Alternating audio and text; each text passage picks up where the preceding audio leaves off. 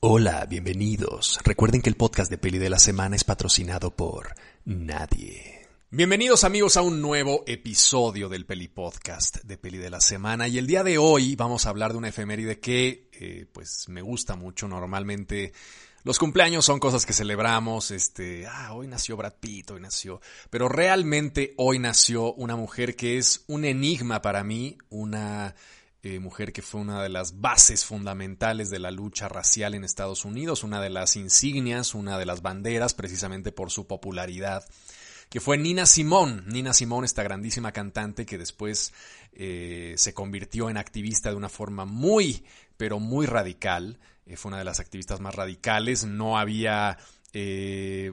vamos a hablar un poco del tema, pero era una mujer que no era de medias tintas y quiero hablarles el día de hoy de un evento que a mí me fascina, que me parece uno de los eventos eh, de lucha racial más maravillosos que han ocurrido, sobre todo en el mundo de lo pop, que es la presentación que Nina Simone hizo en el Carnegie Hall de Nueva York en 1964. Nina Simone, como ustedes bien saben, es la autora, eh, la intérprete y autora de un sinnúmero de canciones, como por ejemplo este himno maravilloso que mí es una de mis canciones favoritas de toda la historia, que es Strange Fruit, Fruta Extraña, que es una canción tremenda de Billie Holiday. Eh, que narra, eh, digamos, los árboles del sur de Estados Unidos repletos de una fruta extraña que no era otra cosa sino los cuerpos de los afroamericanos linchados durante los momentos más álgidos de la guerra civil. ¿no? Entonces, realmente son eh, canciones muy fuertes, con una fuerte carga racial, otras con una fuerte carga de empoderamiento, como por ejemplo esta maravillosa canción que les recomiendo que escuchen en cuanto termine el podcast, pónganla, porque además es una canción muy bonita, muy bella y muy inspiradora y muy intensa, que se llama Ain't Got No, o sea, yo no tengo, y es una lista interminable de cosas que no tiene, ¿no? Dice, ain't got no shoes, ain't got no home, eh, como si fuera una especie de mujer que no tuviera nada, pero al final se tiene a sí misma, ¿no? Es una, es una canción portentosa, es una maravilla. Entonces, Nina Simone, a lo largo de su vida artística, fue una mujer que recuperó de alguna manera ciertos himnos, ciertas canciones asociadas a la negritud estadounidense para, curiosamente, vendérselas a los blanquitos estadounidenses de principios de los años 60. Entonces, es muy interesante porque Nina Simone es una especie, es como el, ejemplo claro de esta mujer que inicia o que subvierte el sistema dentro del sistema, desde el sistema. Entonces la, descubren como una grandísima voz, es una de las voces femeninas más potentes de toda la historia de la música del siglo XX, por mucho. Y la descubren y entonces la reacción es, esta mujer tiene una gran voz, vamos a ponerle a interpretar canciones conocidas. Y así arranca su carrera, haciendo covers. Entonces era una mujer que tenía una gran voz y que se dedicaba a hacer covers de diferentes personas, de Irving Berlin, este que era uno de los grandes compositores de canciones de, ese momento, este, de N mil personajes célebres, N mil canciones célebres en la voz de Nina Simona, traían a la gente, eh, digamos que tenía los suficientes dólares para pagar un boleto para el Carnegie Hall en Nueva York. Y claro, Nina Simone, que de hecho no se llama Nina Simone, sino que su nombre de nacimiento es Eunice Kathleen Wayman, y adquirió, digamos, el nickname de, o el nombre artístico de Nina Simone porque tenía un novio latino que le llamaba Niña, y entonces el Niña degeneró en Nina y entonces eh, su nombre artístico fue Nina Simone en honor a este hombre latino al que amó que se llamaba además, que le llamaban chico, o sea, más cliché imposible. El punto es que Nina Simone quería estudiar música clásica. Ella quería estudiar canto y piano, pero de manera rigurosa, no quería ser una cantante pop. Entonces, para pagar sus estudios, decidió meterse a cantar a bares. Y ahí la descubrieron. Y entonces le dijeron, oye, graba, por favor, ven a grabar con nosotros un tema. Y entonces una eh, productora llamada Bethlehem Records la contrata y en febrero del 59 Nina Simone saca su primer álbum de covers y de canciones este, escritas por alguien más que se llamaba Little Girl, Little Girl Blue, la pequeña niña azul. Y Nina, que no tenía experiencia de nada y solamente quería dinero para poder acabar su educación como música clásica, este, decide vender todos los derechos a esta compañía por 3 mil dólares. Entonces Bethlehem Records hace el disco y le dice, te vamos a pagar 3 mil dólares, pero tienes que darnos todos los derechos de las canciones que cantaste aquí. Y Nina dice, va. El álbum hizo un millón de dólares y ese fue el primer gran error de Nina Simón en cuestiones este, económicas que juró que no iba a volver a pasar, pero fue como su novatada en el mundo de la música pop. Ahora, el álbum fue un éxito tan grande que evidentemente todo mundo quería oír a esta mujer. Sin embargo, su audiencia, su core audience, eran los blancos con dinero. No era una música que le hablara a la negritud estadounidense. Era una música cantada por una mujer negra, pero, este, eh, digamos, eh, diseñada para el disfrute de las masas blancas. No hace falta más que buscar un video maravilloso en YouTube en la que está cantando Ain't Got No, esta canción que les digo que es bellísima. Y está ella al piano, es un video muy impresionante porque está ella tocando en el piano con su banda, que todos son afroamericanos. Y el público, en el público no hay un solo afroamericano. Es en un bar, es una grabación orquestada para que, para que quedara grabada, no es una cosa amateur, es un, es un lugar, un venue que estaba lleno de gente que quería escucharla, pero que sí iba a ser una grabación profesional de la canción. Y no hay un solo rostro afroamericano que no sea el de Nina Simón y su banda.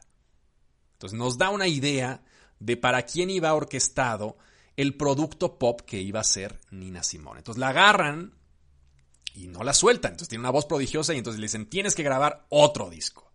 Y ella, pues jodida, porque evidentemente había visto el éxito que había tenido el disco y ella solamente había ganado 3 mil dólares, dijo, va, y entonces, lo que hizo, lo primero que hizo Nina Simón fue cambiarse de discográfica. Dijo, me timaron, pero voy a seguir grabando. Entonces hubo una discográfica que se llamaba eh, Philip Records, con la que grabó una serie de discos en vivo y una serie de eh, pues grabaciones de canciones muy puntuales, sencillos, que de, en aquella época el disco sencillo, que si ustedes eh, nunca han visto un sencillo realmente en nivel físico, un vinilo sencillo, pues son unos discos chiquitos, este, como los vinilos tradicionales, pero más chiquitos. Entonces había los sencillos y entonces la gente compraba el sencillo. Si no te gustaba el disco completo, podías adquirir el disco sencillo por un costo mucho menor y tocabas la canción una y otra y otra y otra vez. Traía dos lados y traía dos canciones del sencillo tal cual. Entonces, Nina empieza a grabar estos sencillos y a grabar sus presentaciones, que solían ser presentaciones este, pues para públicos blancos. Nina, hay un disco que se llama Nina The Village Gate, este, y a pesar de que siempre metía como canciones en su repertorio que tenían que ver con su afroamericanidad, como por ejemplo Brown Baby, o como por ejemplo eh, Zungo, que eran canciones que tenían alguna vinculación con un origen afroamericano. Su, su, gran repertorio eran canciones eh, pues escritas por blancos y, y diseñadas para las voces blancas que tenían un cierto atractivo porque las cantaba una mujer negra. Ahora, ¿qué sucede?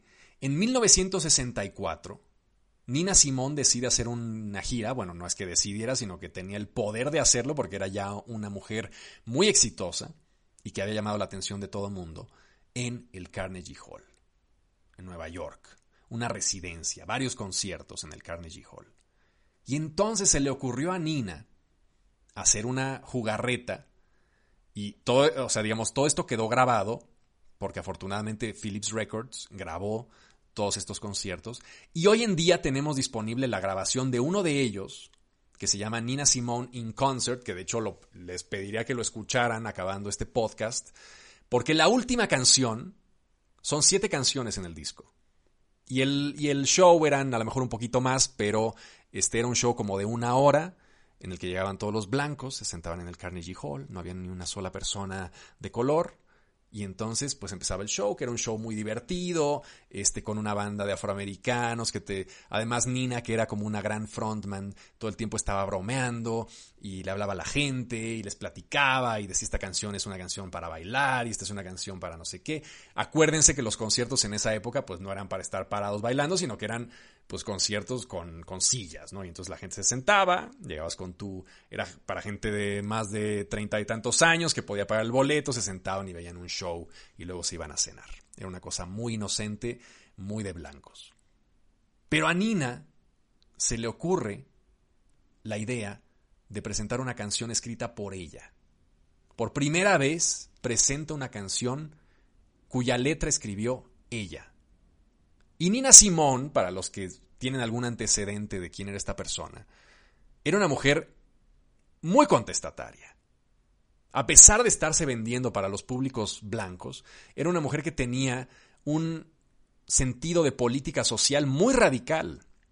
De hecho, cuando se vuelve Nina Simón después de en los setentas, y de hecho se va a África, este, renuncia, digamos, dice, ya no quiero estar en Estados Unidos, me voy a África, un poco lo que hizo Dave Chappelle cuando se fue del Chappelle Show, que tenía el, el, show de comedia número uno en Estados Unidos y de repente decidió que no le gustaba la fama y que era una mierda lo que estaba haciendo y que se iba a ir a África a conectar con sus raíces, ¿no?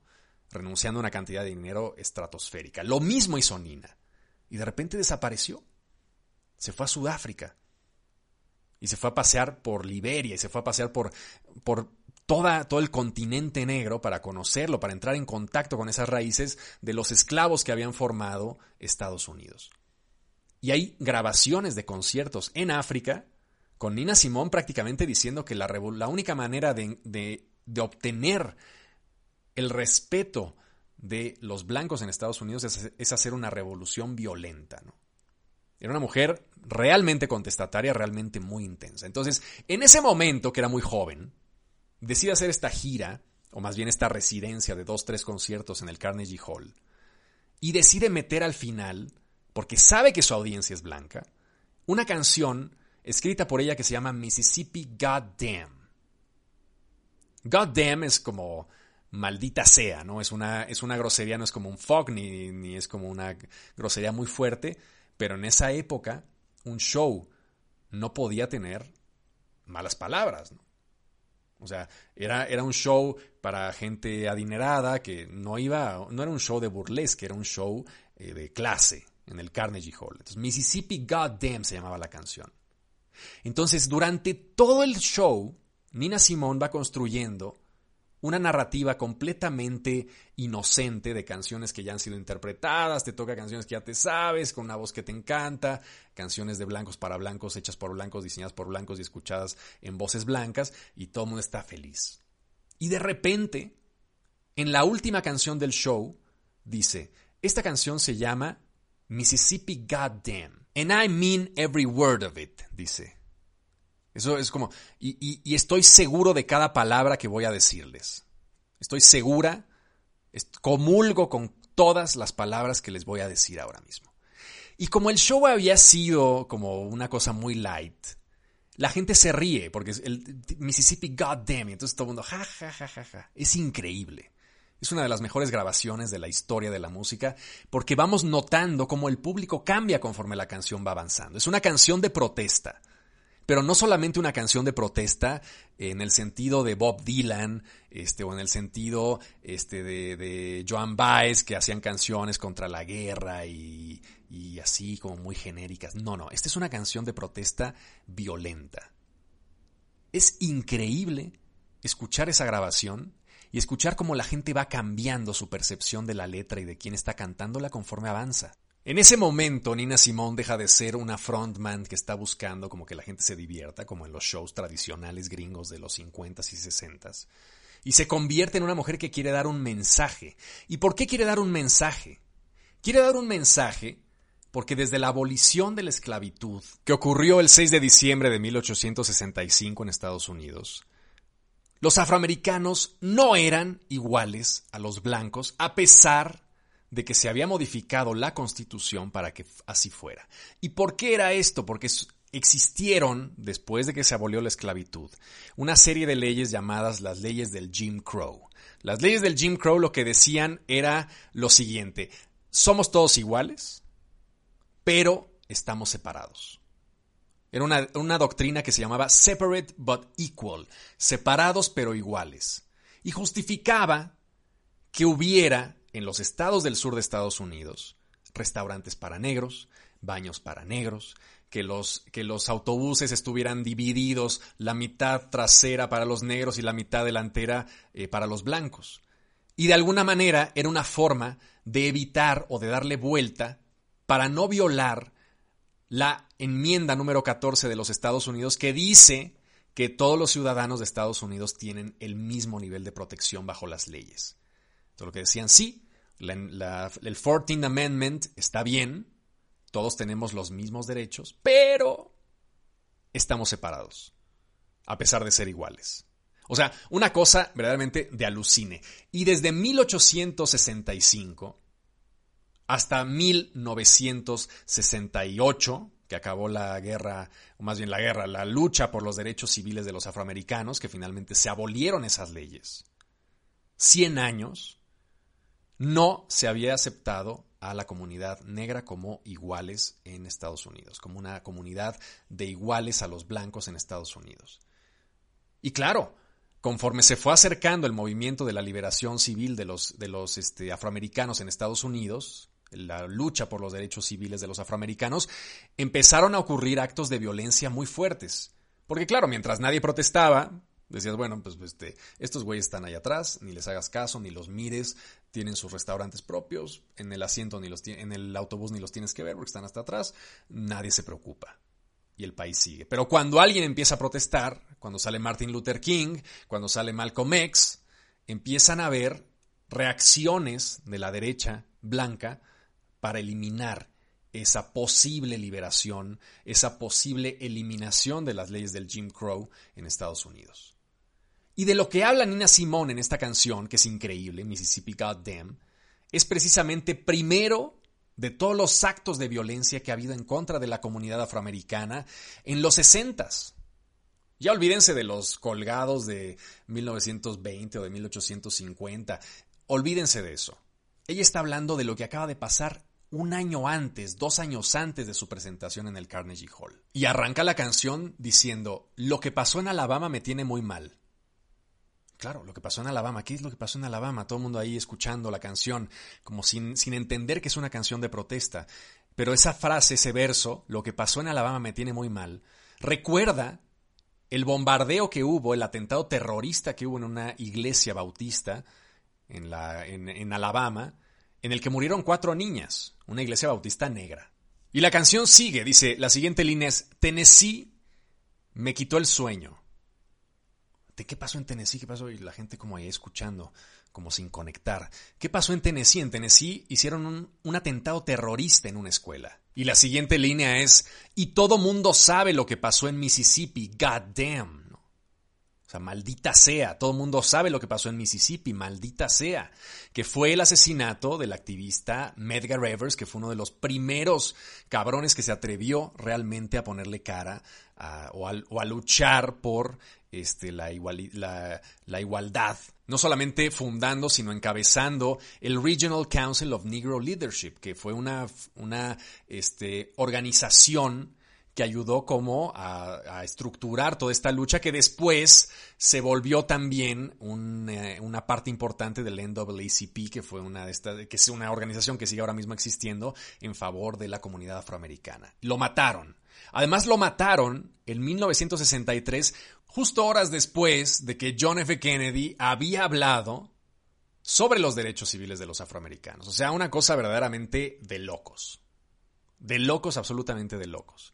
Y claro, Nina Simón en ese momento suelta en el Carnegie Hall, imagínense ustedes estar sentados ahí y que una mujer negra te empieza a hablar de todo eso y se lanza con una diatriba tremenda en contra no solamente de lo que había sucedido en este como actos de violencia contra la comunidad afroamericana, sino directamente diciendo que la única forma posible para reconquistar los derechos de los afroamericanos es la violencia, tal cual. ¿Y cómo lo dice? Lo dice en una serie de versos que ridiculizaban, o que ridiculizan, si ustedes los ven, la idea de que se podía conquistar eso de forma paulatina. Y entonces Nina lo que dice, ese es el problema, que nos dicen do it slow. Y entonces dice, nos quieren tener lavando las ventanas y luego nos dicen do it slow.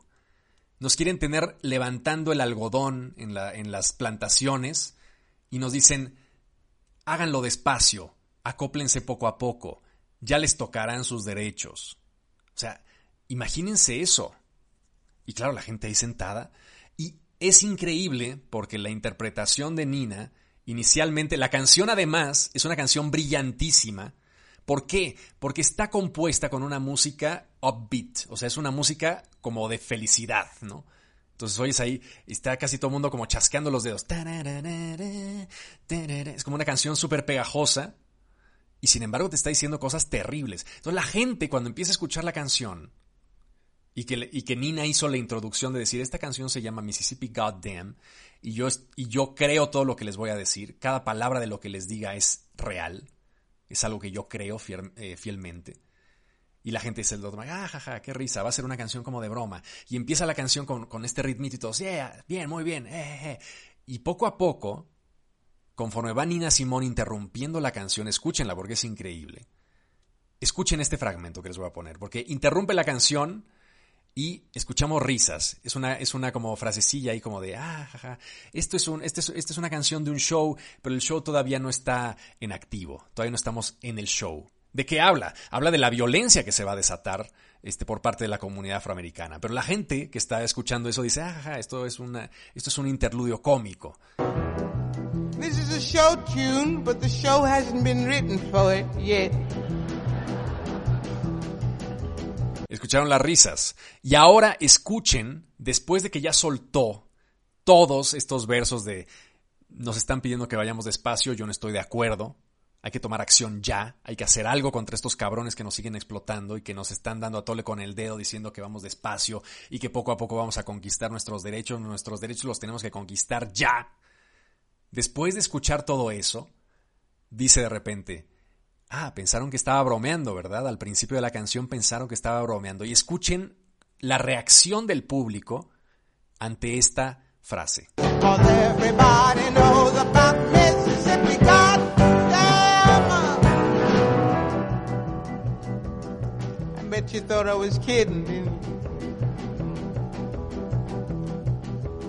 Silencio. O sea, silencio absoluto. Ya nadie está diciendo nada, ya todo mundo está entendiendo lo que está pasando en ese Carnegie Hall y están encabronados.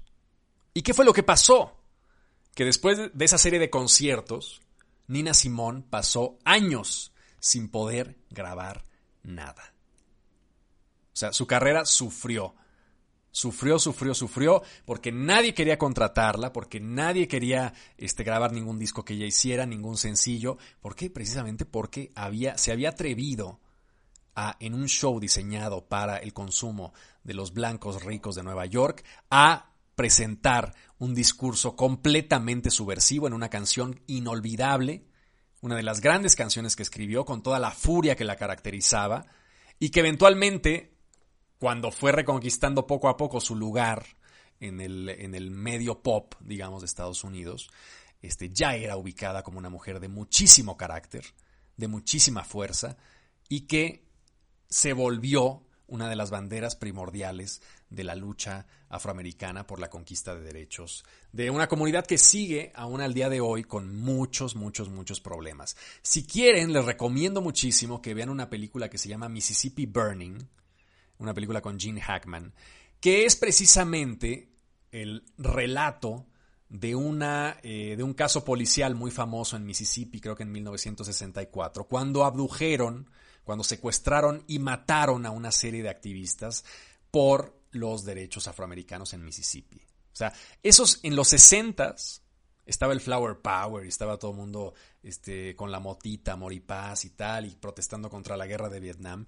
Pero mientras eso ocurría, mientras estaba la guerra de Vietnam y mientras estaba todo este rollo, en Estados Unidos estaba librando una guerra muy cruenta que recibió muy poca publicidad de los medios, que fue la guerra por la liberación de los afroamericanos. Una guerra que terminó en 1968 con la abolición de las normas del Jim Crow y con la abolición, bueno, todos nos sabemos la historia de Rosa Parks, que es esta mujer, que esta niña, este, que de repente decidió que no le gustaba estar atrás en el, que por qué iba a estar ella sentada atrás, que se podía sentar adelante como cualquier ser humano, que era igual a los blancos, y entonces generó toda un, una furia tremenda entre la población blanca sureña y un una eh, bandera muy potente para exigir la libertad, la verdadera libertad de derechos de la comunidad afroamericana. Entonces, Este evento a mí me parece este, una cosa muy significativa, muy poética, muy padre de, Nina Simón, que la pinta, digamos, de cuerpo completo, una mujer muy valiente, muy intensa y que este, realmente a quien no le hubiera encantado estar en ese show. Afortunadamente, la grabación se conserva y la podemos disfrutar hoy en día en este grandísimo este, disco en vivo de Nina Simón. Eh, que pueden encontrar en iTunes, en Spotify o en donde quieran. Entonces, ahorita les puse unos extractos, pero ahora sí, siéntense, escuchen la canción, abran el internet, pidan que les enseñe las letras y léanla. Es una canción verdaderamente alucinante, con una fuerza discursiva totalmente demencial. Y qué maravilla haber podido en algún momento haber estado ahí presente para ver las caras de esa gente que con sus abrigos de piel, este, con sus mm, abrigos de mink, las señoras, este, con sus trajes, con todo el mundo prístino en el Carnegie Hall, la nata, la crema innata de la sociedad estadounidense ahí escuchando sobre los asesinatos de la comunidad afroamericana, sobre la forma en la que violentaron los blancos todos los derechos de esta comunidad durante siglos, y tener que estar ahí sentados comiéndose toda la mierda que les aventaba Nina Simón a la cara. Qué maravilloso momento. Y pues nada, eso era lo que les quería contar el día de hoy, porque cada que hablan de Nina Simón, cada que cumple años este, de fallecida o de nacida, siempre me acuerdo de este momento que es verdaderamente maravilloso y de su discurso que les puse en la cuenta de peli de la semana sobre lo que significa la libertad. La libertad en palabras de Nina Simón, que es una definición que me parece bellísima, es no tener miedo.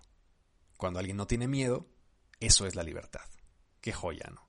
En fin, nos vemos la próxima semana con otro episodio del Peli Podcast de Peli de la Semana, el podcast más barato de la Internet. Este fue el podcast de Peli de la Semana, el podcast más barato de la Internet. Y recuerda, el podcast de Peli de la Semana es patrocinado por nadie.